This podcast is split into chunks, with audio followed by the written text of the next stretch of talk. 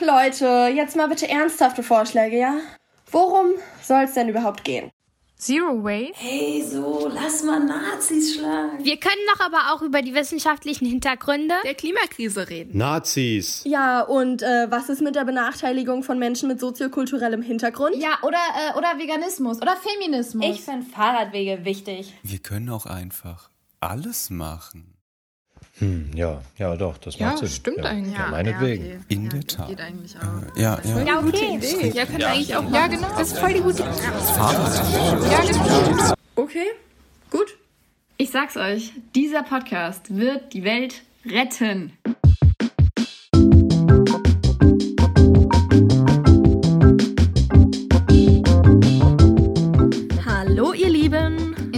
Folge sind wir sauer, Und traurig. aber hauptsächlich sauer. Wir reden über das Kohleausstiegsgesetz. Und warum es eigentlich nicht so heißen sollte. Außerdem über andere manipulative Strategien der Bundesregierung und dass Peter Altmaier aussieht wie ein Blobfisch. Aber bei all dem Weltuntergangsgerede muss man doch einfach mal sagen. Danke, Merkel.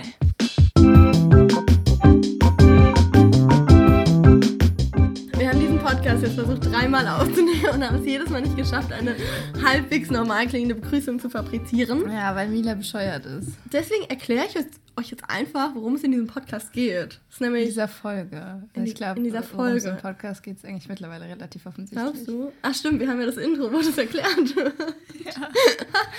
Deswegen ist es so schwierig, mit Mila Begrüßungen aufzunehmen, weil sie alles 20 Mal tun möchte. Also, let's Ah, go. kurze Triggerwarnung für Leute, die kein ASMR mögen. Mila war der Meinung, dass sie unbedingt während dem Podcast was essen muss. Weil ich noch nicht gefrühstückt habe. Außer ein halbes Brötchen. Naja, auf jeden Fall, falls ihr hier dieses wohlig klingende Geräusch nicht mögen solltet, beschwert euch bei Mila, nicht bei mir. Ich habe interveniert, aber sie wollte nicht auf mich hören. Walnüsse. Ist übrigens ein Ganz häufiges viel Omega-3. Dass Leute nicht auf mich hören wollen, ist ein häufiges Problem. Frag dich mal, woran es liegt.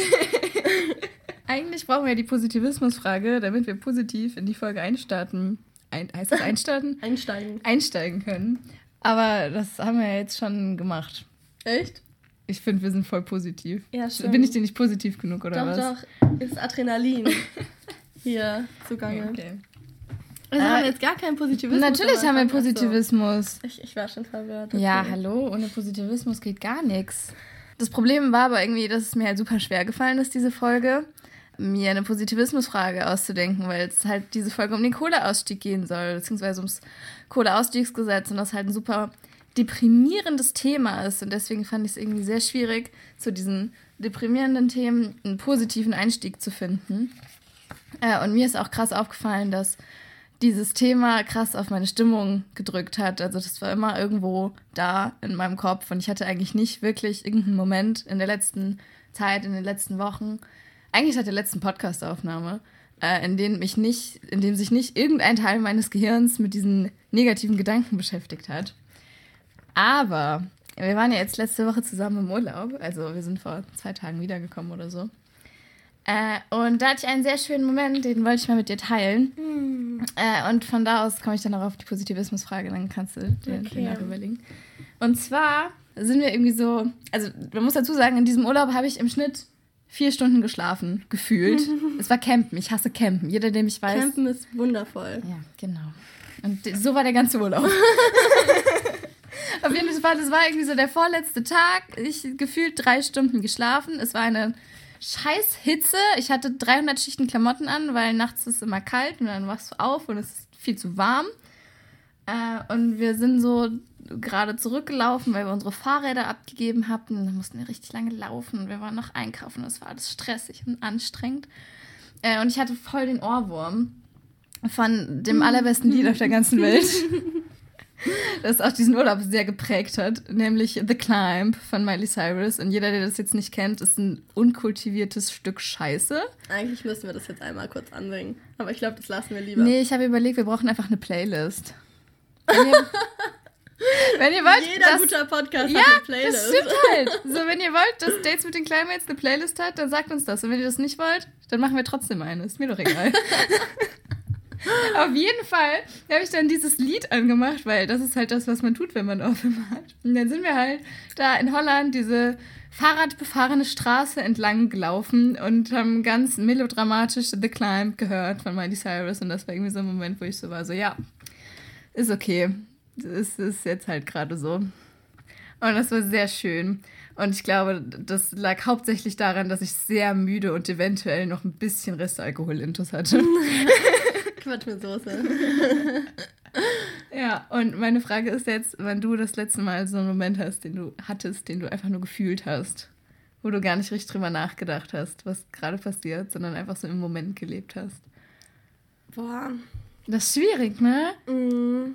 Also ich glaube, in diesem Urlaub gab es tatsächlich so ein paar Momente, ähm, in denen das so war, weil alles so fern war. Ich finde generell beim Campen, dadurch, dass die Routine auch irgendwie weg ist und der ganze Tag sich eigentlich nur füllt mit draußen sein, Essen kochen und draußen sein, ähm, ist es irgendwie so, so anders und so eine ganz andere Grundstimmung. Wir waren auch mit sehr coolen Leuten da. Ja, und ich glaube, oh, schwierig.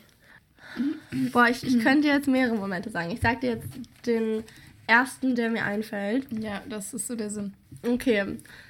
Das war, glaube ich, am ersten Abend, als wir ankamen. Am ersten Abend schon. Am ersten Abend musste ich mich erstmal davon erholen, dass ich hier jetzt gerade campen bin. Und der Tag war halt super anstrengend, weil wir sind morgens Ja. früh aufgestanden und das hat sich alles verzögert und wir hatten auch keine Autos mit auf der Fähre. Das heißt, wir mussten unseren ganzen Campingkram und alle Sachen über die Fähre schleppen und dann da ankommen und dann das Zelt aufbauen und gefühlt niemand anderes wusste, wie man ein Zelt aufbaut. und es war alles super stressig und dann abends sind wir ähm, zum anderen Zeltplatz gegangen, zu unseren anderen Freunden und haben uns da noch ein bisschen die Zeit vertrödelt und das war so, es war so okay. Aber dann sind wir zum Strand gegangen und das war so das erste Ja, Mal, dass ich seit richtig langer Zeit nochmal das Meer gesehen habe und den Strand und den Sand an meinen Füßen und dann die Füße so ins Meer getaucht und irgendwie war das richtig schön, mit den Menschen da zu sein, die ich ganz doll lieb habe und am Meer zu sein und es war Nacht und man hat den Mond gesehen und ein paar vereinzelte Sterne und es war sehr schön. Und eine Bohrinsel. Das war auch voll schön. Ja, Sorry. genau. Und solche Momente gab es viel in diesem Urlaub. Ja, wir haben aber auch das Glück, dass wir so eine Freundesgruppe haben, die sich gegenseitig sehr gerne sagt, dass sie sich sehr gerne hat. Ja, ich mag zu sagen, dass man sich sehr gerne hat. Ja, ich glaube, Ich mag euch auch voll gern, ihr süßen Day. Nee, wir brauchen noch einen Spitznamen für unsere FollowerInnen. FollowInnen. FollowerInnen. Das ist ein guter Spitzname, FollowInnen. Ich habe euch auch ganz doll lieb, ihr FollowerInnen. Aha. Ja, ähm, ich finde dich ganz okay. Ich finde es so weird, wenn wir sowas sagen. Ich finde es auch super weird, wenn wir das sagen. Das ist so eine Mischung zwischen ironisch gemeint und doch irgendwie so die Hoffnung, dass es zutrifft. Ja, nein, also es ist 100% ironisch gemeint. Nein, ich, ich habe ganz viel Vertrauen in unsere FollowerInnen. Mann, ich bin gespannt, wie wir das hinkriegen, wieder so auf den Boden zu kommen, der Tatsache, dass es einen Kohleausstieg gibt. Ja, das ist halt voll schwierig, ne? Ja, Ja. sind wir halt ultra funny drauf. Ja, stimmt. Lass mal nicht mehr funny drauf sein. Oder weißt du was? Eigentlich ist das ja dumm. Eigentlich muss man ja sagen, okay, das ist jetzt zwar alles scheiße, aber aus Trotz sind wir trotzdem irgendwie zufrieden. Also lass mal nicht zufrieden sein, weil ich bin nicht zufrieden, aber Ja, der Typ von Vegan ist ungesund, der Aljoscha sagt es immer ganz cute. Dass man nur was für eine bessere Welt tun kann, die man sich wünscht, wenn man auch sich selber gut fühlt und selber glücklich sein kann. Deswegen bringt es nichts, nicht glücklich zu sein. okay, Mila, vielleicht sollten wir aber auch erstmal erklären, warum wir überhaupt unglücklich sind. Ach, glaubst du, unsere FollowerInnen wissen das gar nicht? Ich könnte mir vorstellen, dass der eine oder die andere es vielleicht noch erklärt bekommen haben muss. Okay, achso. 3. okay. Juli. 3. Juli ist der Schicksalstag. Was da passiert? Also am 3. Juli wurde für das Kohleausstiegsgesetz abgestimmt. Und das Kohleausstiegsgesetz heißt eigentlich nur so und ist gar kein Kohleausstiegsgesetz, weil es Ja. eigentlich nur sagt, dass wir erstmal nicht aussteigen. Und das ist super scheiße. Ja, also äh, ich habe leider gerade die genauen Zahlen von an den anderen Nachbarländern nicht im Kopf, aber ähm, viele sind entweder schon ausgestiegen, ich glaube Belgien, äh, oder haben sich den Kohleausstieg deutlich früher vorgenommen. Äh, das heißt, wir bräuchten Ich glaube, am allerbesten wäre, wenn wir 2025 aus der Kohle aussteigen würden. Und 2030 ist so das Limit eigentlich. Ja, und unser Kohleausstieg, den äh, die deutsche Bundesregierung jetzt festgesetzt hat, ist auf 2038 festgesetzt. Und das ist halt, also, ja, das ist so deprimierend, wie es klingt, weil es halt bedeutet, dass wir also wenn dieses Gesetz wirklich so umgesetzt wird, wonach es ja derzeit aussieht, dann heißt es halt, dass wir das 1,5 bzw. 2 Grad Ziel definitiv nicht einhalten können. Was heißt, dass wir das Pariser Klimaabkommen nicht einhalten können. Was bedeutet, dass wir einfach so die volle Ladung des Klimawandels ins Gesicht bekommen. Wenn sich bis dahin nicht noch was ändert. Ja, das ist richtig. Aber aktuell sieht es halt nicht anders aus. Aktuell ja. sieht es halt danach aus, dass ich würde nicht sagen, dass wir umsonst gekämpft, ha gekämpft haben als Fridays for Future, aber aktuell sind wir halt schon in einer sehr ziemlich krassen Tiefphase, was Hoffnung angeht. Jetzt ist natürlich die Frage, wieso machen wir die Folge überhaupt, wenn wir doch eigentlich jetzt gerade schon gesagt haben, jo, ist jetzt alles scheiße und wir können eigentlich auch aufhören und lass mal.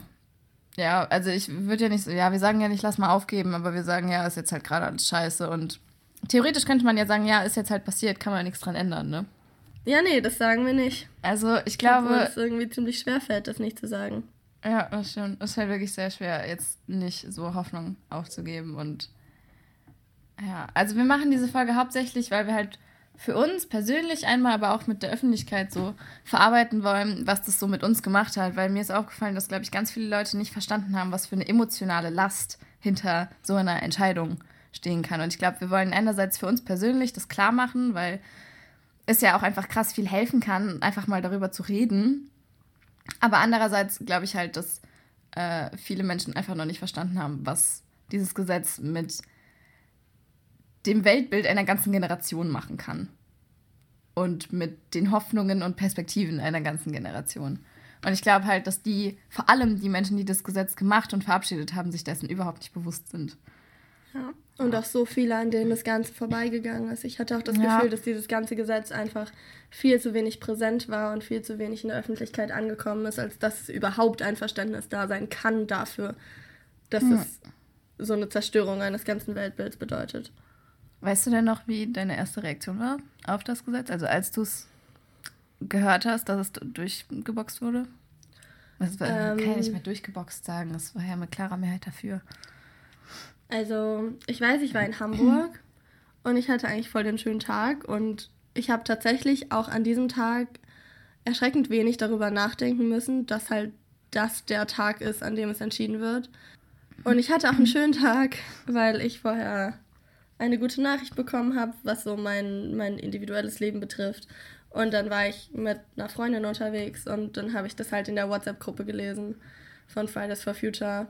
Also ich habe es noch nicht mal unbedingt über die Nachrichten ja. mitbekommen, sondern wirklich über diese WhatsApp-Gruppe. Ich habe auch die ganze Zeit, wenn ich auf mein Handy geguckt habe, dachte ich, da steht jetzt gleich eine Eilmeldung oder so, ja. so eine Push Push-Meldung von wegen, ja, wurde durchgeboxt oder wurde halt nicht durchgeboxt.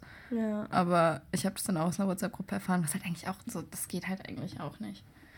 Ja, und ähm, dann, ich glaube, ich habe noch nicht mal unbedingt direkt so emotional reagiert. Ich war irgendwie einfach so erschrocken und sprachlos, obwohl es mir irgendwie vielleicht schon so ein bisschen klar war. Ja.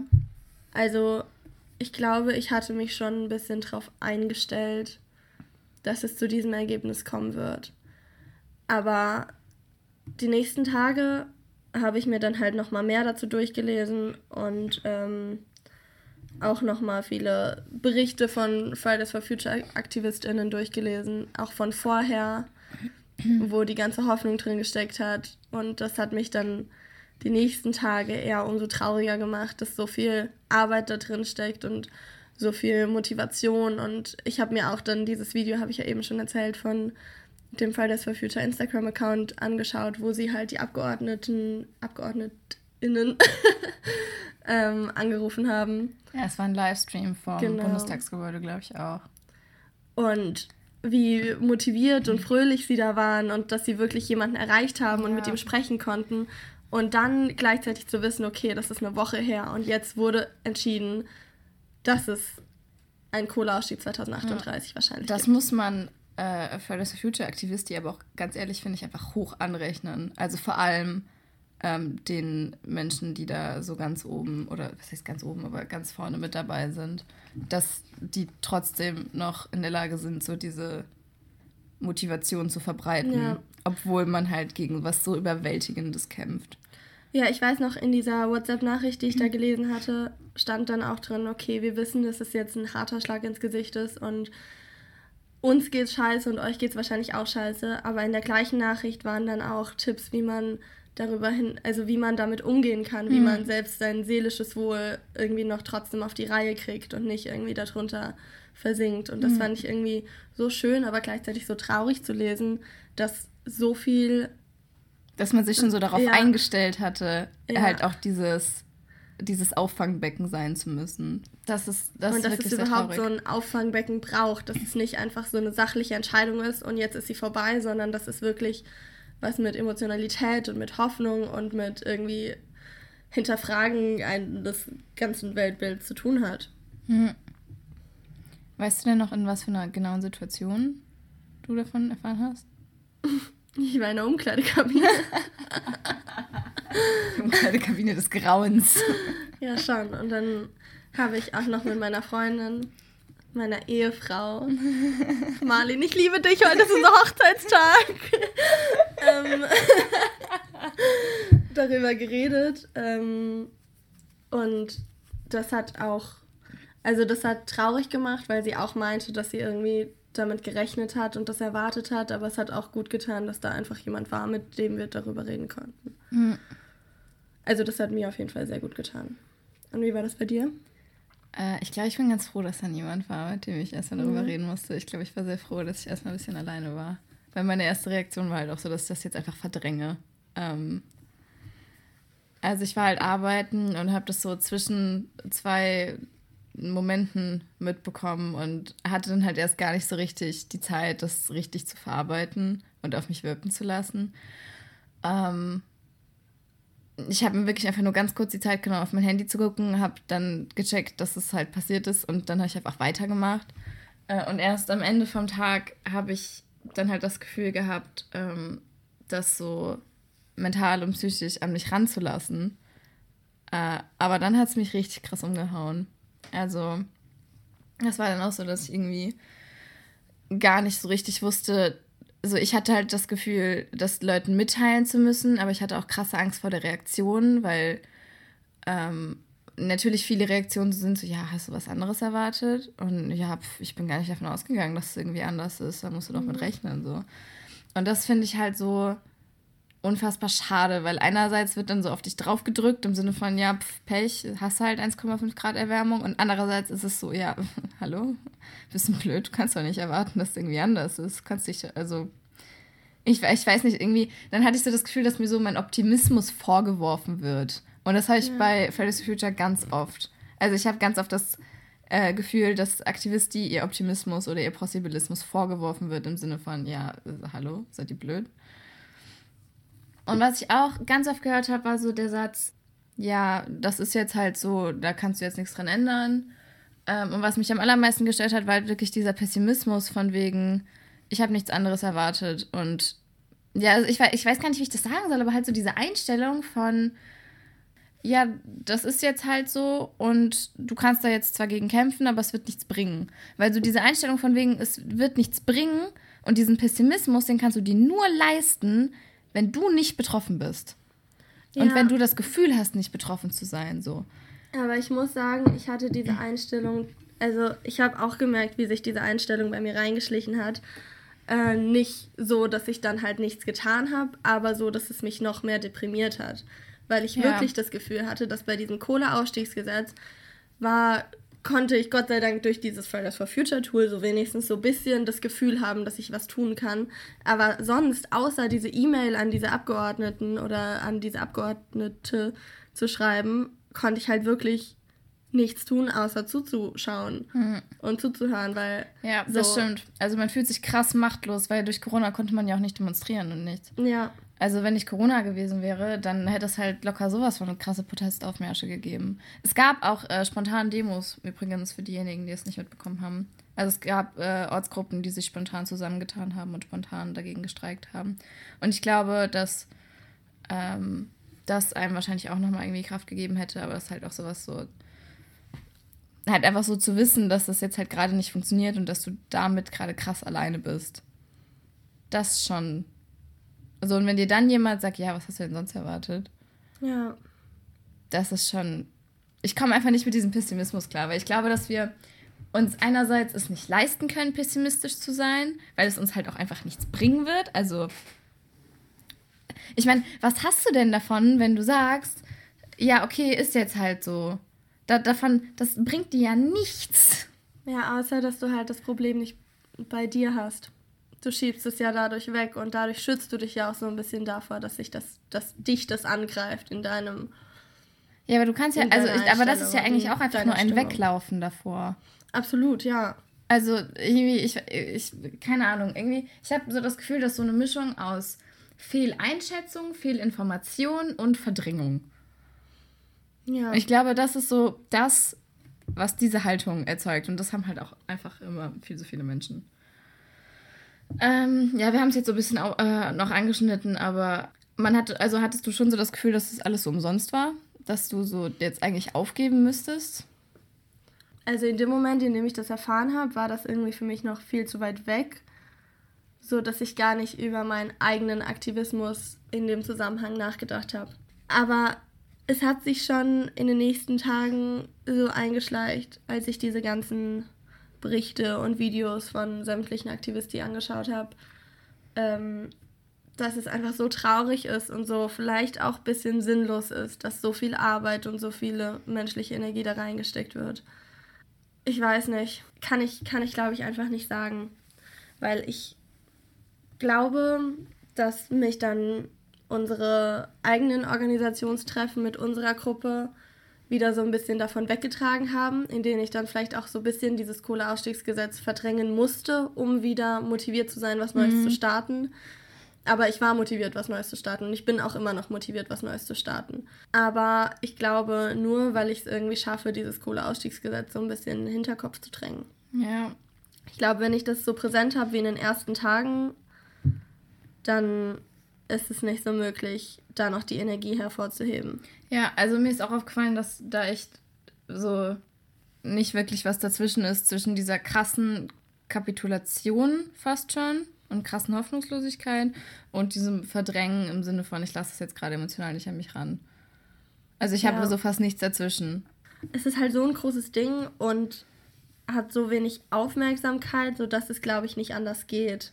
Wie, warte, wie meinst du, dass es nicht anders geht? Als es irgendwie entweder hoch hervorzuheben und die ganze Zeit darüber nachzudenken oder so. überhaupt nicht darüber nachzudenken. Du meinst, es ist zu groß, um eine Randnotiz zu sein, aber auch zu groß, um gar nicht beachtet zu werden. ja. Okay. Also ich habe auch nie an Aufgeben an sich gedacht. Also ich habe definitiv nicht gedacht, ja, okay, gut, dann war es das halt jetzt mit mir und Fridays for Future. Wie so ein Breakup. Es liegt nicht an dir, es liegt an den Politikern. Äh, Aber ich habe definitiv überlegt, was das denn jetzt bedeutet für die Bewegung und für meinen Aktivismus an sich. Ich habe da nämlich in ähm, relativ kurzer Zeit, relativ kurze Zeit, nachdem äh, ich diese Nachricht bekommen habe, äh, habe ich ein Video gesehen von, ich glaube, Ende Gelände, ja, von Ende Gelände. Ähm, die haben nämlich äh, ein Kohlekraftwerk, also das war vor der Aktion, das war, äh, also das war vor dem Gesetz, bevor das verabschiedet wurde. Ähm, die haben ein Kohlekraftwerk besetzt und dann halt so ein Banner von, davon runterhängen lassen und darauf stand, wenn Gesetze versagen, es ist Zeit für Blockaden.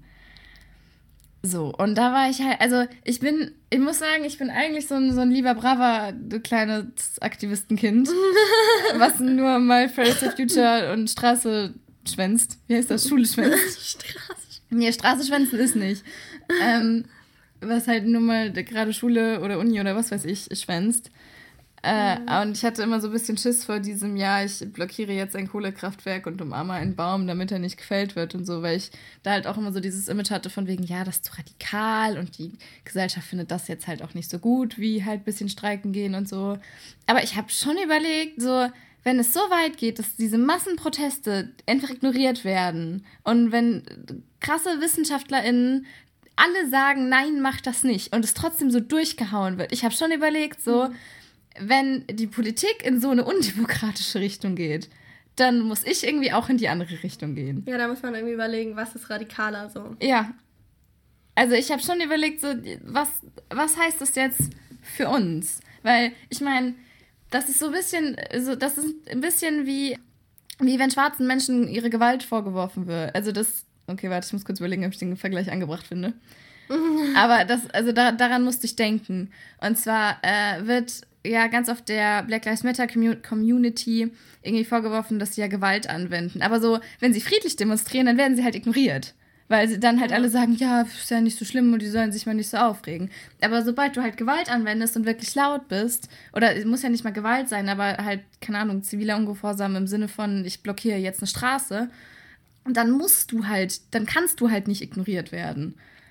Ja, wobei, also vor allem, weil es dabei ja auch oft um den symbolischen Akt geht. Also nicht, dass man wirklich irgendwas blockiert in dem Sinne, dass es dann nicht mehr funktioniert, sondern, Ja, keine Ahnung, bei ja. Extinction Rebellion, die äh, Straßenblockaden, die fungieren ja auch in erster Linie dazu, dass sie halt eine Symbolkraft haben und dass sie gesehen werden und dann halt zum Beispiel von der Polizei sich friedlich wegtragen lassen. Aber dass sie sich wegtragen lassen, hat ja eine viel größere symbolische Gewalt, als dass sie einfach weggehen, wenn die Polizei sagt, geh mal bitte weg.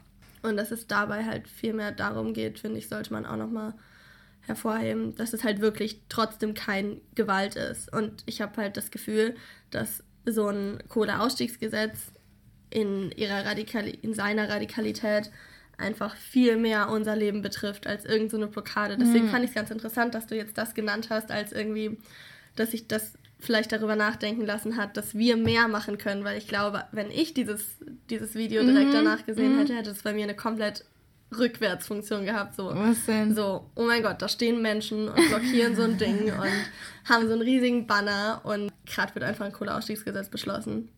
Achso, du meinst Sinne von, das passiert, obwohl. Ja, Ja. dass es halt nochmal viel deprimierender ist, sowas Ja, danach zu sehen. Das stimmt, ja. Weil das einfach trotz einer vielleicht in der öffentlichen Gesellschaft anerkannten Radikalität ignoriert wird. Ja, ich muss aber auch ganz ehrlich sagen, wenn ich jetzt so drüber nachdenke, dann, also das hast du eben schon so ein bisschen äh, angedeutet, aber ähm, fühl, dann fühlt sich dieses Kohleausstiegsgesetz halt sehr viel radikaler und gewaltvoller an Ja. als so eine Sitzblockade.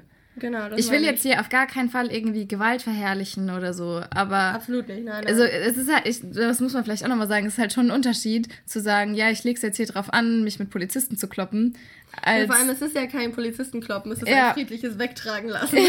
oder einen Baum umarmen oder nicht vom Baum runtergehen oder so. Ja. Also das ist halt schon nochmal was ganz anderes. Du gefährdest ja in keinster Weise irgendein Leben. Aber so ein Ausstiegsgesetz halt schon. Ja.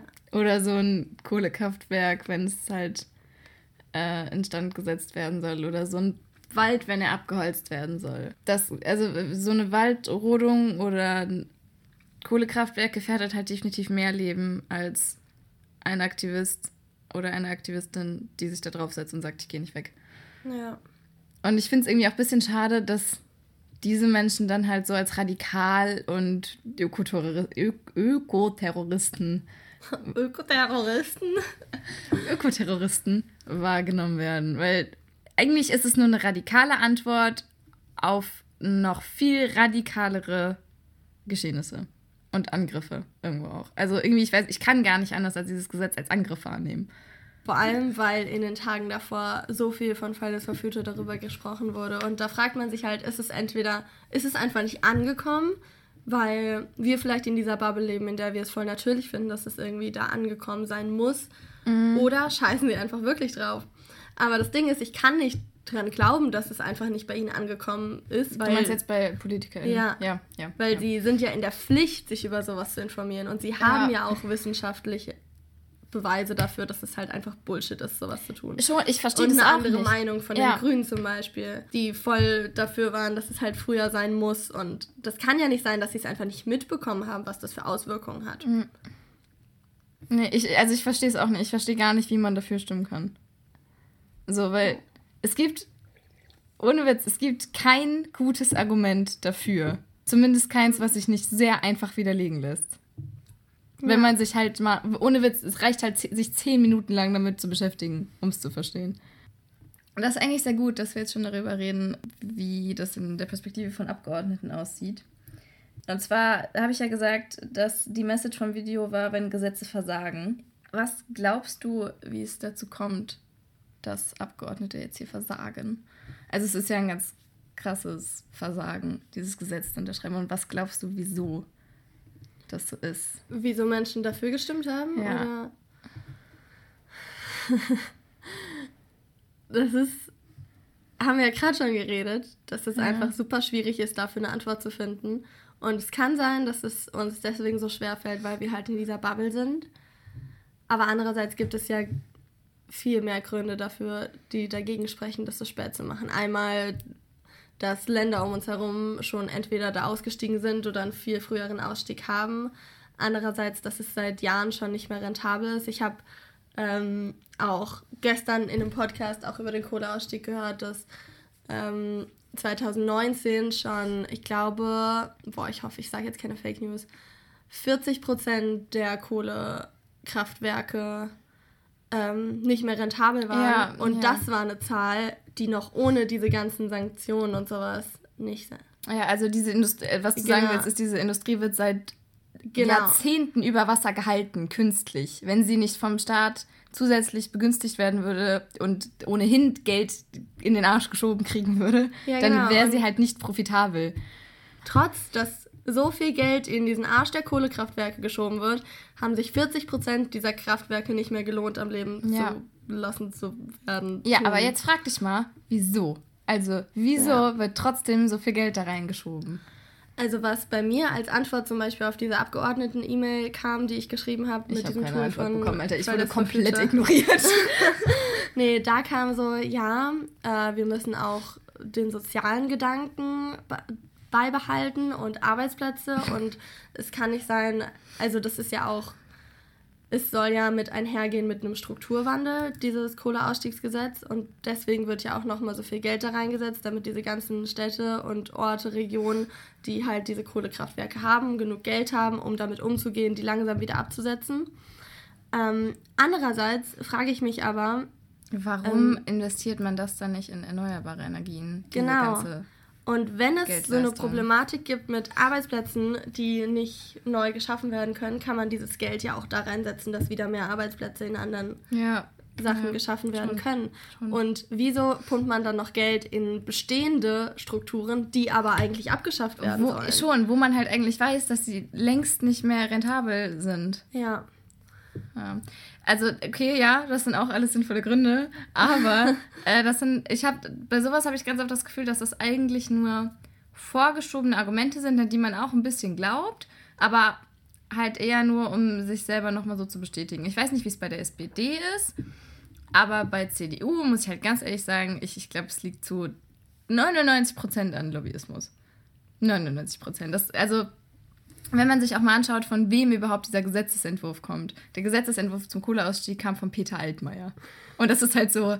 Also, ich meine, ich will jetzt hier echt nicht irgendwie was super Falsches sagen, aber dem wird schon sehr lange ähm, krasse Lobbynähe vorgeworfen. Und das ist halt auch bei der ganzen CDU so. Und sie können diese krasse Lobbynähe haben, aber man weiß eben nichts Genaues darüber, weil es halt eben auch kein verbindliches Register gibt. Also es ist nicht so, dass irgendwie die Abgeordneten aufzeichnen müssen, mit welchen Firmen sie sich überhaupt treffen und mit welchen VertreterInnen. So. Und ich, es kann halt einfach nicht sein, dass zum Beispiel eine Autolobby sich ganz praktisch mit der Bundesregierung treffen kann, um über eine Abwrackprämie zu reden oder keine Ahnung, aber so eine, also Solarenergielobby hat es halt viel schwieriger und muss dafür kämpfen, dass der Solardeckel abgeschafft wird. Das macht halt aus meiner Sicht einfach keinen Sinn. Ich habe auch ein Zitat von Peter Altmaier gefunden. Ähm, das hat mir dann auch nochmal so ein bisschen den Spaß in der ganzen Sache verdorben. Welcher Spaß. Ey, ich wollte positiv sein. Ja. Und zwar hat er gesagt, anlässlich dieses Gesetzes, also anlässlich des Kohleausstiegsgesetzes, hat er gesagt, dass er sich wünscht, dass bei all dem Weltuntergangsgerede ab und zu auch mal anerkannt wird, dass wir im Klimaschutz viel erreicht haben. Ja.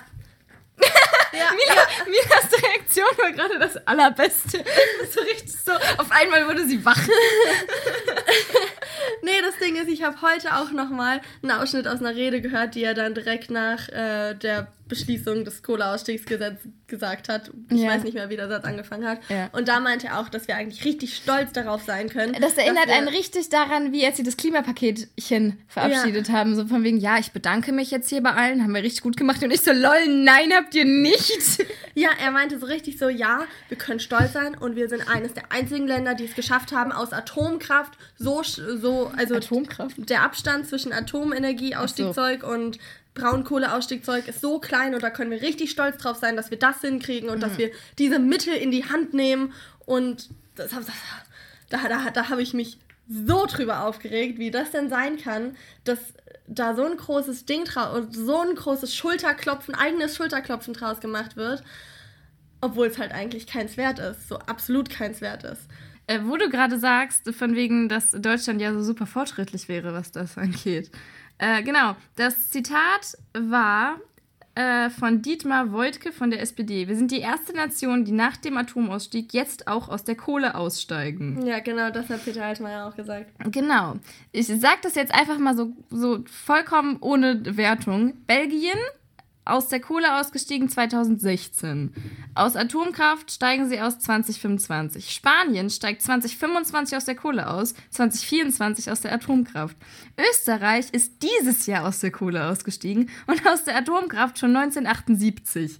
Italien auch 2025 aus der Kohle aus, steigt auch 2025 aus der Kohle aus und aus der Atomkraft sind sie auch schon 1987 ausgestiegen. So, und jetzt kommt Deutschland. Deutschland steigt 2038 aus der Kohle aus und aus der Atomkraft 2022. Wo um alles in der Welt sind wir die erste Nation, die jetzt nach dem Atomausstieg auch aus der Kohle aussteigen?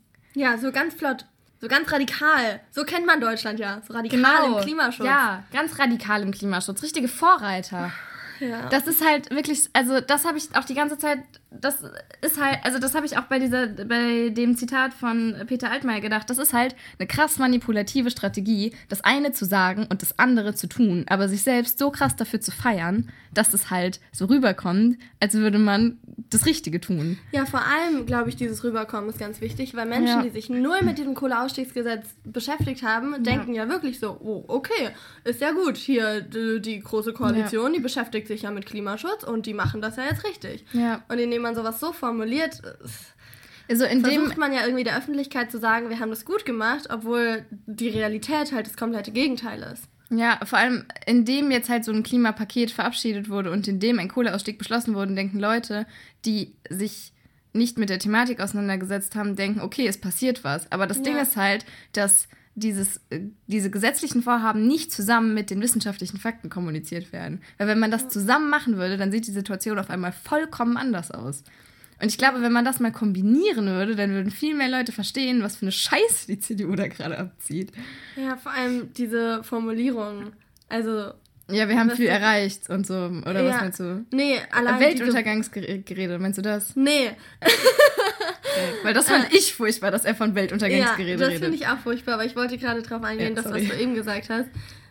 Klimapaket und Kohleausstieg, wenn man das so getrennt betrachtet von dem Inhalt dieser Gesetze, Ja. Klimapaket und Kohleausstieg, wenn man nur das sieht, dann denkt man sich, ja, okay, Kohleausstieg, nice. Ja. Okay, Klimapaket, yes. Mhm. Aber wenn man sich nicht damit beschäftigt, was diese Themen beinhalten und was diese Projekte beinhalten, dann kriegt man ja eine komplett verfälschte Realität vor die Augen gestellt. Mila, was sagst du jetzt zu den Leuten, die sagen, ja, aber dann sind die ja schon euch ein bisschen entgegengekommen, was ja besser als gar nichts? Ja, zu denen sage ich, fick you. Es gibt ein sehr lustiges Video von Luisa Neubauer. Da sagt sie nicht Fick you, keine Sorge. ähm, da wird sie von äh, irgendeiner Tagesschau-Lady, ich glaube auch in der Tagesschau, äh, gefragt nach dem Klimapaket. Ja, aber ist das denn jetzt hier nicht schon mal ein Schritt in die richtige Richtung? Und dann habt ihr ja noch für eure Sache da doch einen großen Schritt erreicht nach dem Klimapaket. Und Luisa Neubauer verzieht einfach nur sehr verwirrt das Gesicht und sagt einfach eiskalt, nee. und das war's. In der Tagesschau. So geil. Finde ich halt auch sehr lustig. Ja, nee, den sage ich, äh, stimmt nicht. Mein, mein Guter oder meine Gute. Hast, hast du nicht recht. Hast dich nicht genug informiert. Das ist wahr. Ja, was ich aber auch noch sagen wollte, ist, vor allem äh, Peter Altmaier wird halt durch solche Aussagen, von wegen, wir haben hier viel erreicht und so. Peter Altmaier sieht halt aus wie ein Blobfisch. Okay, Mila. Schaut euch mal einen Blobfisch an und Peter Altmaier daneben. Ist halt so noch mehr als ich. Der sieht noch mehr als. also ich sehe schon manchmal aus wie ein Blobfisch, aber Peter Altmaier. Ja, das stimmt. Noah ich, ich, ja, weißt du was? Vielleicht seid ihr secretly verwandt. Richtiges Mobbing hier. Ja, okay, ich mu- muss ihn jetzt mal kurz noch ein bisschen mehr mobben. Und zwar glaube ich, dass das halt tatsächlich Taktik ist. Also ich kann mir nicht vorstellen, dass Peter Altmaier äh, sich diese Fakten angeschaut, angeschaut hat, dann mit der Lobby geredet hat und sich gedacht hat, "Hm, ja, okay, finde ich eigentlich ganz sinnvoll hier. Ich finde, unser Gesetz ist richtig gut. Ich glaube, ohne Witz, dass das eine Taktik von ihm ist, zu sagen, ja, ich habe ja jetzt was erreicht und wir haben auch richtig viel erreicht, aber im gleichen Atemzug Fridays for Future so als die Leute hinzustellen, die vom Weltuntergangsgerede sprechen. Weil er dadurch halt so ein richtig einfaches Gut-Böse Verhältnis aufmacht und sich halt auf die gute Seite stellt. Und so einfach ist es halt aber auch einfach nicht. Und vor allem äh, stellt er sich dadurch so auf die Seite der Klimaschützer und kann sich das so ein bisschen auf die Fahne schreiben, obwohl er eigentlich, hoffe Ja. ich zumindest, in der öffentlichen Wahrnehmung definitiv eher als Klimazerstörer als als Klimaschützer Schützer wahrgenommen wird. Ja, er Aber versucht dadurch, halt dass er halt so- diese Aussagen trifft, kann er sich selber eher auf die Seite von den Guten stellen. Und das macht halt unfassbar viel aus, wenn man jetzt so von, also wenn man da jetzt aus einer psychologischen Perspektive rangeht. Weil er halt dadurch in der Lage ist, Sache B zu tun, aber A zu sagen. Ja, vor allem versucht er ja dann irgendwie so dieses Radikale von sich wegzuschieben, um die ganzen alten WählerInnen zu beruhigen und sich auf diese Seite zu stellen, aber gleichzeitig durch diese Worte von hier Kohleausstieg und Klimapaket wird ja sozusagen impliziert, wir machen trotzdem was, aber Ja. wir können es auf die unradikale Art und Weise. Wir können unsere Struktur nicht so schnell Sozialverträglich. Genau. Wir sind sozialverträglich und können trotzdem was fürs Klima tun. Aber so funktioniert es halt einfach nicht. Also es geht einfach nicht.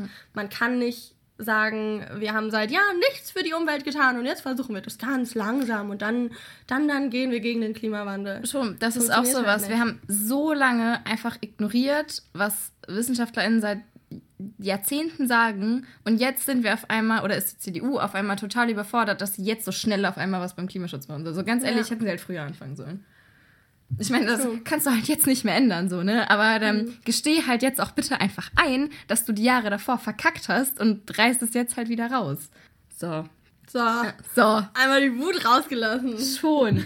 äh, ich muss jetzt noch einmal kurz einen Shoutout abgeben. Und zwar habe ich ja eben schon äh, darüber mich beschwert, dass wir kein verbindliches Lobbyregister in Deutschland haben. Aber es gibt die Seite abgeordnetenwatch.de. Da kann man nachgucken, wofür denn unsere Abgeordneten so stimmen. Ich habe versucht herauszufinden, wer denn hier alles von welchen Parteien für das Kohleausstiegsgesetz gestimmt hat. Das ist aber daran gescheitert, dass das leider keine namentliche Abstimmung war, weil da halt logischerweise nur namentliche äh, veröffentlicht werden, weil wenn es keine namentliche ist, kann man ja auch schlecht sagen, wer dafür gestimmt hat. Das war jetzt eine sehr komplizierte Erklärung. Aber auf jeden Fall hat diese Seite, die sich halt übrigens generell für viel mehr Lobbytransparenz einsetzt und finde ich gut, supportig, ähm, hat ein bisschen Lobbyverbindungen aufgedeckt, zum Beispiel von der CDU. Und ich dachte, das kann man jetzt auch einfach mal sagen, so. Also das, was Kann sie man da einfach mal raushauen. kann jetzt ja. einfach mal raushauen, so ja, haben wir Pech gehabt. Und zwar weiß man zum Beispiel, dass die CDU und der Bundesverband der Industrie sehr viel Kontakt haben. Kann ich mir gar nicht vorstellen, wieso. äh, aber auch zu einzelnen Firmen, nämlich zum Beispiel zu Philip Morris. Das ist eine Tabakfirma. Fand ich auch lustig. Tabakfirma. Trifft sich anscheinend oft mit der Bundesregierung. Ich bin sicher, die haben ganz wichtige Anliegen zu klären. Und da wird es Ja. bestimmt um die Gesundheit der Bevölkerung gehen. Ja, also falls äh, ihr da mal auf der Seite vorbeischauen wollt, dann, dann macht das. Ich glaube, das ist ziemlich cool, was die da tun. Wir haben ja eben darüber geredet, dass dieses Gesetz jetzt versagt hat. Und wir sind uns auch sehr einig, dass die Abgeordneten ziemlich verschissen haben und Scheiße gebaut haben. Boah, wir fluchen sehr viel in diesem Podcast. ja, scheiß drauf. ähm, also es gibt ein Lied, was auf sehr vielen Fridays for Future Demos gespielt wird ähm, und was auf unseren Demos auch oft läuft und was wir alle sehr gerne mögen, nämlich von KIZ, Hurra, die Welt geht unter. Und Henning Mai. Es kommt auch auf unsere Playlist jetzt. I love him. Henning Mai. Es kommt jetzt auch, auch auf unsere Playlist für alle, die es noch nicht kennen. Wenn ihr das noch nicht kennt, dann wo habt ihr die letzten 20 Jahre gelebt? Unter welchem Stein? Soll ich mal anstimmen? Nein. Mila, niemand möchte dich singen hören. Äh. Äh. Noch rappen. Auf jeden Fall gibt es in diesem Lied die Zeile und vergib ihnen nicht, denn sie wissen, was sie tun. Was natürlich angelehnt ist an dieses Bibelzitat von wegen und vergib ihnen unsere Schuld und keine Ahnung. Mhm. Glaubst du, dass das stimmt? Also glaubst du, dass sie wissen, wofür sie da stimmen und glaubst du, dass du ihnen vergeben kannst, wenn das der Fall ist? Also ich glaube auf jeden Fall erstmal, dass sie wissen, was sie tun. Äh, das haben wir ja eben schon angeschnitten, dass ich ziemlich überzeugt davon bin, dass sie die Mittel und Wege haben, sich zu informieren und auch informiert wurden genug darüber, was abgeht und dass man als Politiker oder als Politikerin auch in der Pflicht steht, sich über sowas zu informieren. Mhm. Ähm, Also selbst wenn sie es nicht wissen, dann ist es halt immer noch einfach, also dann ist es schon Anklage genug, dass sie sich nicht informiert ja, haben. ist halt einfach ihr Job so. Ja. Und beim Vergeben äh, weiß ich nicht so ganz, wie du das meinst. Also Kannst du das vergeben, dass sie dafür stimmen? Keine Ahnung, für mich ist Vergeben sowas, sowas Persönliches an den Menschen. Ob ich einem Peter Altmaier vergeben kann, dass er für sowas stimmt. Und Peter Altmaier Ja. fand ich halt vorher schon scheiße und ich glaube nicht, dass es. Also ich glaube, das hat jetzt nochmal den Stempel draufgedrückt, aber ich glaube auch nicht, dass es vorher so war, dass ich sagen würde, yeah, super. Ähm, Ja. Wem ich nicht vergeben kann, Ja. ähm, sind zum Beispiel sowas wie SPD. Ich muss sagen, vorher, ich war auch nicht so der größte SPD-Fan, aber ich Zumindest nicht von der alten SPD.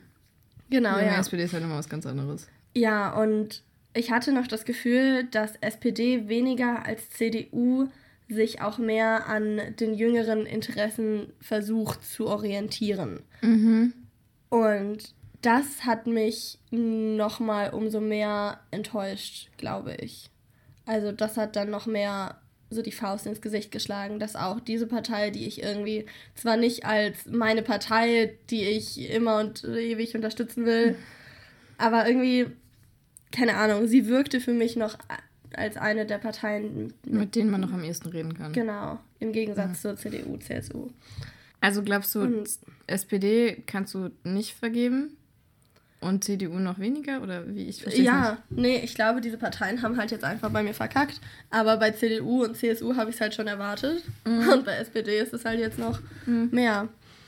Ähm, Ja. Ich hatte halt auch kurz nach dem Kohleausstiegsgesetz so ein, so ein Rheinland-Pfalz-Stimmungsbild-Interview. Stimmt, ja. Und äh, da wurde ich vorher am Telefon auch gefragt, so äh, zu wie viel Prozent würde ich denn jetzt noch einige Parteien wählen oder zu wie viel Prozent würde ich überhaupt einige Parteien wählen. Und ähm, dann wurde auch CDU, CSU genannt, AfD und sowas. Und da hatte ich schon- meine Meinung ziemlich klar gedacht. Und äh, SPD war ich jetzt auch nicht immer zugeneigt, aber als dann so die Frage kam SPD, dann dachte ich mir schon so, ach du Kacke, also das hat irgendwie nochmal dadurch, dass meine Meinung von denen vorher nicht komplett am Boden war, ist noch mehr runtergezogen. Ja, ich habe jetzt deswegen gefragt, weil ich habe so an diese, ähm, diese Welle an CDU-Abneigung gedacht, die so nach Artikel 13 und nach dem Rezo-Video und sowas alles kam. Da war, also da gab es ja diesen Hashtag, der, glaube ich, überall getrennt hat, von wegen nie mehr CDU. Und da habe ich so richtig krass gemerkt, äh, wie die CDU sich einfach gerade eine ganze Generation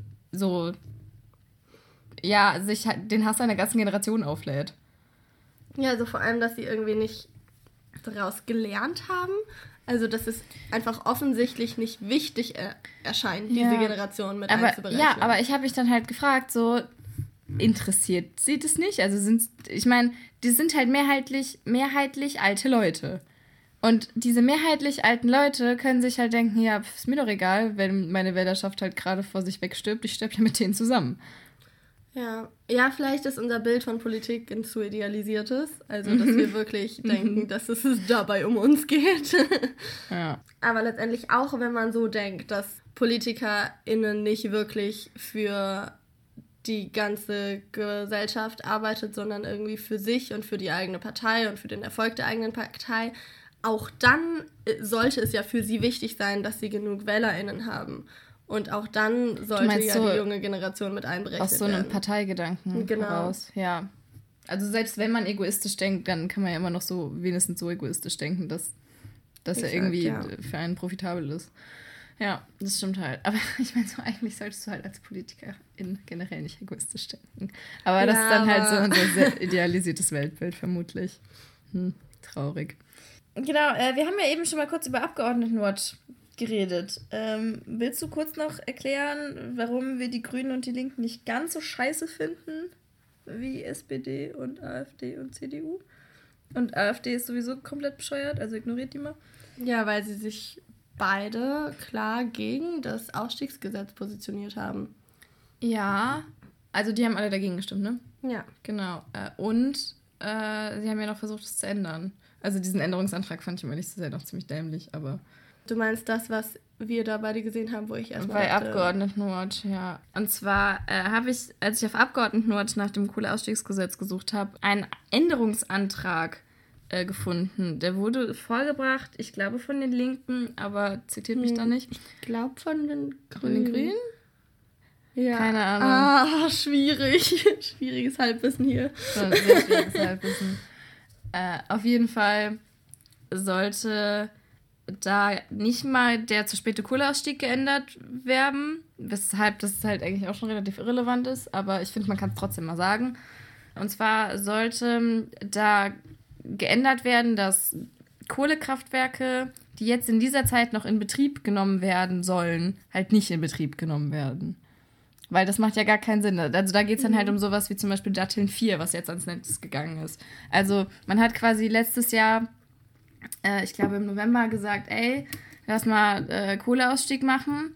Und dann hat man gesagt, ey, lass mal ein neues Kohlekraftwerk anschließen. Also so zwei Sachen, die gar nicht zueinander passen und dagegen wurde sich dann halt auch nochmal eingesetzt. Das ist so, man sieht, dass, dass da jemand erkannt hat, dass da gerade Bullshit gemacht wird und man will wenigstens etwas ändern, fand ich. Also das ist so, von allem, was da scheiße ist, war halt vermutlich das, das, was am ehesten hätte geändert werden können. Aus Ja. politischer Perspektive und selbst das wurde abgelehnt.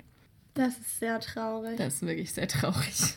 Ja, was ich in dem gleichen Zug gehört habe, in dem ich auch dieses Zitat von Peter Altmaier gehört habe, war auch eine Rede von einer grünen Politikerin, dass es halt so das Gegenteil ist, wofür gerade überall auf der Welt so ein bisschen sich positioniert wird. Also, dass es das Gegenteil von Klimaschutz ist und dass es das Gegenteil von einem, wie sie es formulieren, Kompromiss ist. Ja, es wird ja ja. tatsächlich als Kompromiss Ja. bezeichnet, dass man 2035, 2038 aussteigt. Und dass es eben das Gegenteil davon ist, was eigentlich mit dem Pariser Klimaabkommen beschlossen hätte werden sollen. War das ein Satz? Ja, also es hat zumindest für mich Sinn ergeben. Okay. Okay. Wir haben jetzt schon öfter äh, darüber geredet, dass wir versucht haben, mit unseren Abgeordneten zu kommunizieren und sie angerufen haben und mit ihnen geschrieben haben. Mila hat diese blöde E-Mail von der SPD bekommen, in der ihr erzählt wurde, dass man ja sozialverträglich denken muss. Ich habe gar nichts bekommen. Ich habe, äh, also ernsthaft, ich war richtig frustriert. Ich habe äh, mehreren SPD-Abgeordneten geschrieben und halt einfach keine Antwort bekommen. Äh, und ich habe versucht, äh, Abgeordnete anzurufen, aber die sind halt alle nicht reingegangen. Aber bei einer Freundin von mir war das nicht so. Äh, die ist tatsächlich der einzige Mensch, den ich kenne, der äh, zu ihrem Abgeordneten durchgekommen ist. Und die habe ich gebeten, dass sie uns das jetzt mal erzählt, wie ihre Erfahrungen damit waren. Und dafür haben wir eine super tolle Sprachnachricht bekommen. Die könnt ihr euch jetzt gerne anhören. Da erzählt sie so ein bisschen darüber, wie das Telefonat mit ihrem Abgeordneten war und wie so ihre Eindrücke davon waren. Ja, die liebe Mieke erzählt uns das jetzt. Also ich habe mit dem Bundestagsabgeordneten Josef Oster gesprochen, der für das Kohleausstiegsgesetz ist. Und ich habe ihn auch sehr schnell und gut erreichen können. Davon war ich auch schon positiv überrascht. Auch davon, dass ich wirklich mich so gefühlt habe, dass ich ernst genommen werde und auch mit Respekt behandelt. Er hat dann zunächst, ja, nee, zunächst muss ich erstmal sagen, dass äh, wir eben eigentlich gegenseitig die ganze Zeit Argumente genannt haben, meistens ich zuerst und dann ist er darauf eingegangen. Und seine Argumente waren dann eben, dass er als Politiker alle Gesichtspunkte in Betracht ziehen muss und auch versuchen muss, die miteinander zu vereinbaren. Das heißt eben Wirtschaftsaspekte, soziale, aber auch Umweltaspekte. Und er ist zufrieden mit dem Gesetz und denkt auch, dass es zur Genüge die Umwelt schützt. Ich habe da nochmal nachgefragt, wieso denn kein schneller Kohleausstieg möglich ist. Und er sagt eben, dass durch einen Kohleausstieg bis 2038 viele Arbeitsplätze in der Industrie gesichert werden können und eben auch die Zeit ist, neue Arbeitsplätze zu schaffen, bevor die alten wegfallen. Außerdem wird auch die Versorgungssicherheit gewährleistet mit einem Kohleausstieg bis 2038. Meine Gegenargumente waren dann, dass ich zwar sehe, dass es unterschiedliche Aspekte gibt, die man einbeziehen muss beim Kohleausstiegsgesetz, dass ich aber auch denke, dass da manche Aspekte wie eben der Klimaschutz eine ganz klare Priorität haben. Außerdem meinte ich zum Thema Arbeitsplätze, dass unsere Zukunft ja auch unsere Arbeitsplätze beinhaltet. Das heißt, welche Arbeitsplätze wollen wir in der Zukunft retten, wenn wir keine vernünftige Zukunft haben ohne Klimaschutz. Zum Thema Versorgungssicherheit habe ich darauf verwiesen, dass Wissenschaftlerinnen darauf hinweisen, dass es zu sowas nicht kommen wird, auch bei einem schnellen Kohleausstieg. Und außerdem, dass wir die 1,5 Grad Grenze nicht einhalten können, wie wenn wir keinen schnellen Kohleausstieg, also keinen schnellen Kohleausstieg einleiten. Also man muss dazu sagen, dass wir das gerade auch das zweite Mal hören. Wir haben das auch einmal kurz vor der Aufnahme gehört, aber wir reagieren da gerade ähnlich spontan drauf, wie ihr ZuhörerInnen. Mhm. Erstmal vielen Dank an die liebe Mieke, dass sie ja. das gemacht hat. Ähm, willst du anfangen? Ja, also ich muss sagen, äh, ich war ähnlich überrascht wie sie, dass sie ihn so gut erreicht hat mhm. äh, und dass er sich auch die Zeit für sie genommen hat. Ja, vor allem, dass nicht irgendeine so Sekretärin erstmal abgenommen hat. Und das ja, das halt war aber, glaube ich, so. Also äh, ich so. habe auch an dem Tag noch ein bisschen mit ihr darüber geredet äh, und so wie ich das jetzt gerade noch im Kopf habe, war das auch so, dass sie ihn erst nicht erreicht hat äh, und er sie dann aber irgendwie noch zurückgerufen hat oder irgendwie sowas. Wow. Ja, aber ich bin mir gerade nicht mehr sicher, ob das wirklich so war. Ja, aber es war schon so, also es war äh, schon nicht so, dass sie angerufen hat und er nach zwei Sekunden, hallo, hier bin ich. Sowas jetzt nicht. Es war schon ein bisschen schwierig, aber ähm, ich war trotzdem überrascht, dass ähm, da anscheinend so ein gutes Gespräch möglich mhm. war. Das ist eigentlich schon traurig genug. ähm, ja, dieser, dieser Punkt von wegen, äh, ich verstehe, dass er damit zufrieden war, kann ich halt gar nicht nachvollziehen.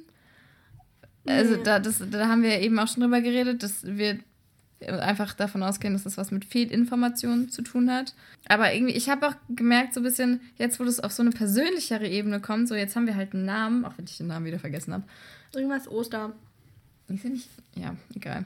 Da hat man irgendwie direkt irgendwie ein viel menschlicheres Bild vor Augen und dann habe ich irgendwie Angst, ihn anzugreifen. Weißt du, was ich meine? Ja, ich kann nachvollziehen, was du meinst, aber ist bei mir nicht so, glaube ich. Nicht? Immer noch nee. nicht zufrieden? Ähm, also ich meine, ich bin auch nicht zufrieden, ne? Don't get me wrong. Ja, also ich glaube, in dem Moment wäre es mir auch schwerer gefallen, mhm. so Konter zu geben, während ich mit ihm rede. Aber jetzt im Nachhinein, wenn man sich so die Sprachmemo anhört, wie sie über ihn redet, finde ich schon aus unserer Perspektive und aus unserer Position einfacher, gegen ihn zu argumentieren. Ja, schon. Also ich muss auch sagen, ich meine, das Ding ist halt eigentlich das einzige Argument, was du brauchst, ist, mit diesem Gesetz können wir das 1,5 Grad Ziel nicht einhalten. Das ist eigentlich alles, was ja, du wissen musst. Ja, und es ist so traurig, dass dieses Argument nicht genug Kraft hat ja, gegen alle anderen Argumente. Dass das nicht reicht, ist halt, also ich verstehe nicht, wie, wenn man das wirklich verstanden hat und was dahinter steht und was das bedeutet. Ich verstehe nicht, wie man dann immer noch davon überzeugt sein kann, dass das ja auch für Klimaschutz ist. Ja, weil das widerlegt halt alles, was er auch gesagt hat. Ja. Habe ich mir auch aufgeschrieben, dass diese sozialen Aspekte, die er angebracht hat, soziale Aspekte ist ja nichts kurzfristiges. Ja. Und soziale Aspekte müssen ja dann auch einbeziehen, dass man nichts für unsere Society, Gesellschaft tun Ja, kann, wenn man nicht halt- auch Umweltschutz tut. Es ist halt die Frage, wem gegenüber du sozial sein willst. Einer Wirtschaft oder den tatsächlichen Menschen, die davon. Also ich sage ja gar nicht, dass da nicht auch Arbeitsplätze von betroffen sind. Natürlich sind da Arbeitsplätze betroffen, aber es ist ja wohl schlimmer, von Klimafolgen betroffen zu sein, von Naturkatastrophen betroffen zu sein, als jetzt halt mal einen anderen Arbeitsplatz, äh, also oder eine, eine Wirtschaft umzustrukturieren. Das ist ja irgendwie eine Frage von Prioritätensetzung. Ja, vor allem dieser Strukturwandel, der da ja mit einhergeht, weswegen diese 4 Millionen Euro an diese verschiedenen Regionen gegeben werden. Dieser Strukturwandel soll ja dafür sorgen, dass es ein, ein langsamer und ein gemächlicher Wandel kommt. Möglich das ist. Ja, genau, dass es möglich ist, einen gemäßigteren Wandel zu schaffen. Ähm, aber dieses Geld, was da reingesteckt wird, kann man ja genauso gut, das habe ich glaube ich am Anfang schon mal irgendwo gesagt, in andere Energien stecken und dadurch halt auch in neue Arbeitsplätze stecken Mhm. und dadurch anderen Menschen halt ermöglichen, aus dieser Braunkohle auszusteigen, die sowieso nicht mehr rentabel ist. Ja, einerseits die nicht mehr rentabel ist und was man, was glaube ich generell sehr viele Menschen äh, vergessen. Ich habe immer so das Gefühl, dass äh, oder ja doch, ich habe oft das Gefühl, dass die Leute denken, dass Klimaschutz irgendwie so ein eigennütziges, egoistisches Interesse von halt so ein paar Fridays for Future Aktivisti, Aktivisti ist. Aber wie es der Zufall will, ist ein klima- und zukunftsgerechtes Leben tatsächlich auch mit eins der, Ökolo äh, der sozial verträglichsten. Also Ja, es ist halt fucking gesund, wenn deine Städte frei von Autos sind oder wie zumindest relativ autofrei. Jetzt so als Beispiel. Und dasselbe gilt halt auch für eine Gesellschaft, die nicht auf Kohlekraft angewiesen ist. Auch das ist So, alles ist halt im Arsch, gesünder. wenn Klimawandel reinhaut. Ja. Wenn Klimawandel bei uns auch richtig reinhaut und das haut ja schon an ein bisschen, ein paar Stellen ein bisschen rein, dann ist halt die Wirtschaft im Arsch, dann ist unsere, unser ganzes Sozialwesen irgendwie erstmal überfordert Mhm. und alles ist irgendwie überfordert, weil wir einfach nicht darauf vorbereitet sind und weil unsere Regierung es nicht frühzeitig gemerkt hat, dass es halt jetzt was zu tun Mhm. gibt. Aber auch da muss man, glaube ich, auch einfach nochmal anmerken, wir in Deutschland beschließen jetzt gerade dieses Gesetz, weil für uns die Folgen noch nicht so wirklich da sind und wir uns noch davor drücken können. Aber Menschen in anderen Gebieten haben jetzt diese Probleme. Und Menschen in anderen Gebieten verstehen jetzt nicht, wie man jetzt noch so handeln kann, weil die das halt jetzt schon sehen und es viel näher an, ihre, an ihrer Realität ist.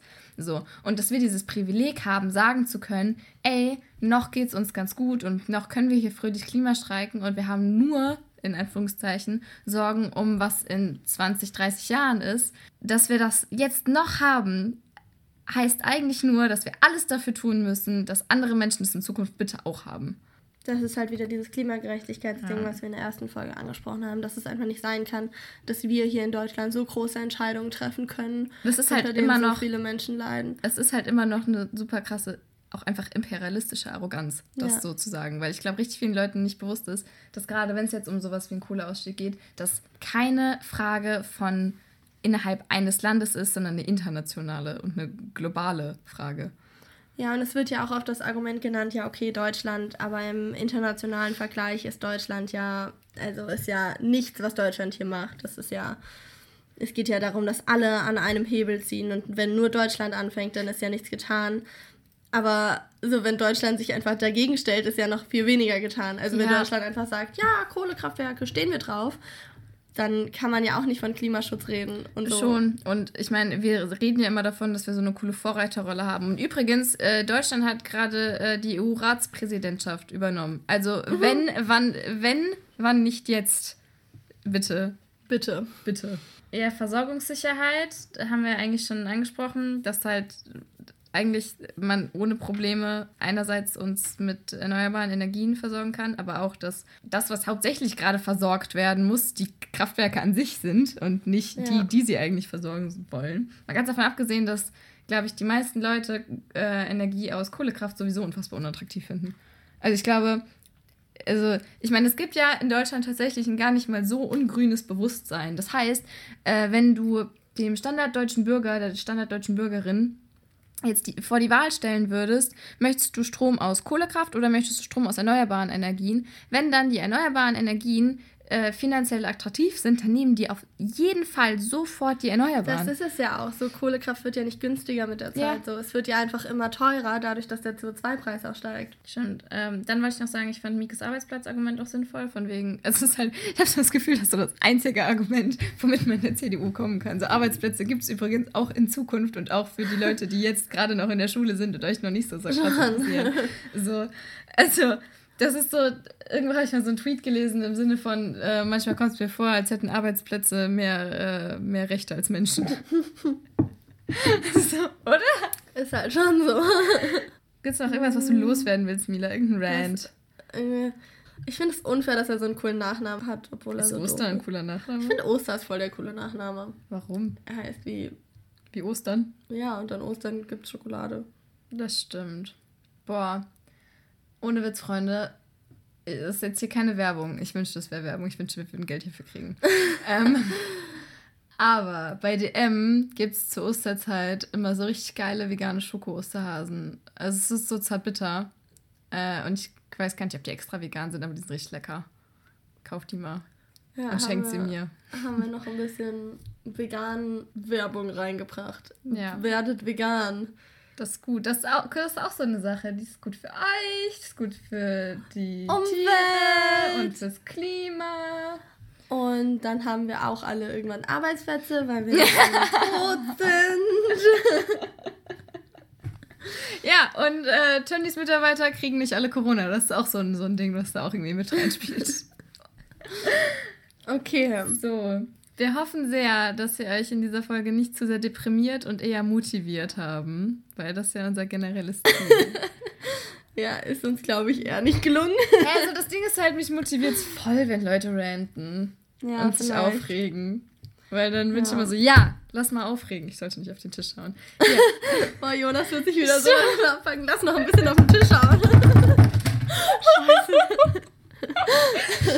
Wo wir gerade über Jonas reden, wir wollen auch einmal ein ganz, ganz fettes liebes Dankeschön raushauen an unseren lieben Jonas. Den dürft ihr auch gerne mal auf Instagram euch anschauen. Also sein Instagram-Profil, ich weiß gar nicht, ob man den da sieht. Aber sonst könnt ihr euch auch den auch gerne auf Instagram anschauen. Jonas. Fleur. Irgendwie so. Ja, wir schreiben das in, in die Podcast-Beschreibung. Genau, und Nils Dahm hat unser Unser wunderschönes Logo getan. Ja, das ist genau. richtig schön geworden. Dankeschön, Voll Nils. cool. Und Jonas ähm, und Nils helfen uns beide bei allen Technikproblemen, die wir so haben. Wenn wir sehr verzweifelt irgendwo sitzen und nicht wissen, was wir tun sollen, dann sind das die ersten Also Menschen, die wir ein anrufen. großes Dankeschön. Genau. Und auch ein großes Dankeschön, dass ihr äh, es bis hierhin gehört habt. Ihr FollowerInnen. Das setzt sich nicht durch. doch, doch, Schreibt das setzt uns, sich durch. äh, ob ihr eine Playlist haben wollt. Obwohl, eigentlich müsst ihr das gar nicht machen, weil ich werde halt eh eine machen, weil ich Bock drauf habe. Und äh, schreibt uns neue Podcast-Themen, wenn ihr irgendwie Bock habt auf ein neues Thema. Erzählt allen euren FreundInnen von unserem wunderbaren Podcast ähm, und zwingt die alle, euch den anzuhören, weil ich finde, jeder Mensch muss mir und Mila zuhören, wie wir eine Stunde und jetzt bald zwölf Minuten darüber reden, wie scheiße alles ist. Ja. Sehe ich ähnlich. okay, dann wünsche ich euch jetzt ähm, einen guten Morgen, guten Mittag oder guten Abend. Oder gute Nacht. Oder gute Nacht. Ja, mir Oder wurde, guten mir, Nachmittag. mir wurde gesagt, dass manche Menschen unseren Podcast zum Einschlafen hören. Ich frage Oha. mich, ob man diese Folge hören kann, weil ich glaube, wir, wir verbreiten so viel negative Energie. ja. Ja, okay, dann ähm, da kommt ein Hund und das ist unser Abschluss. Tschüss!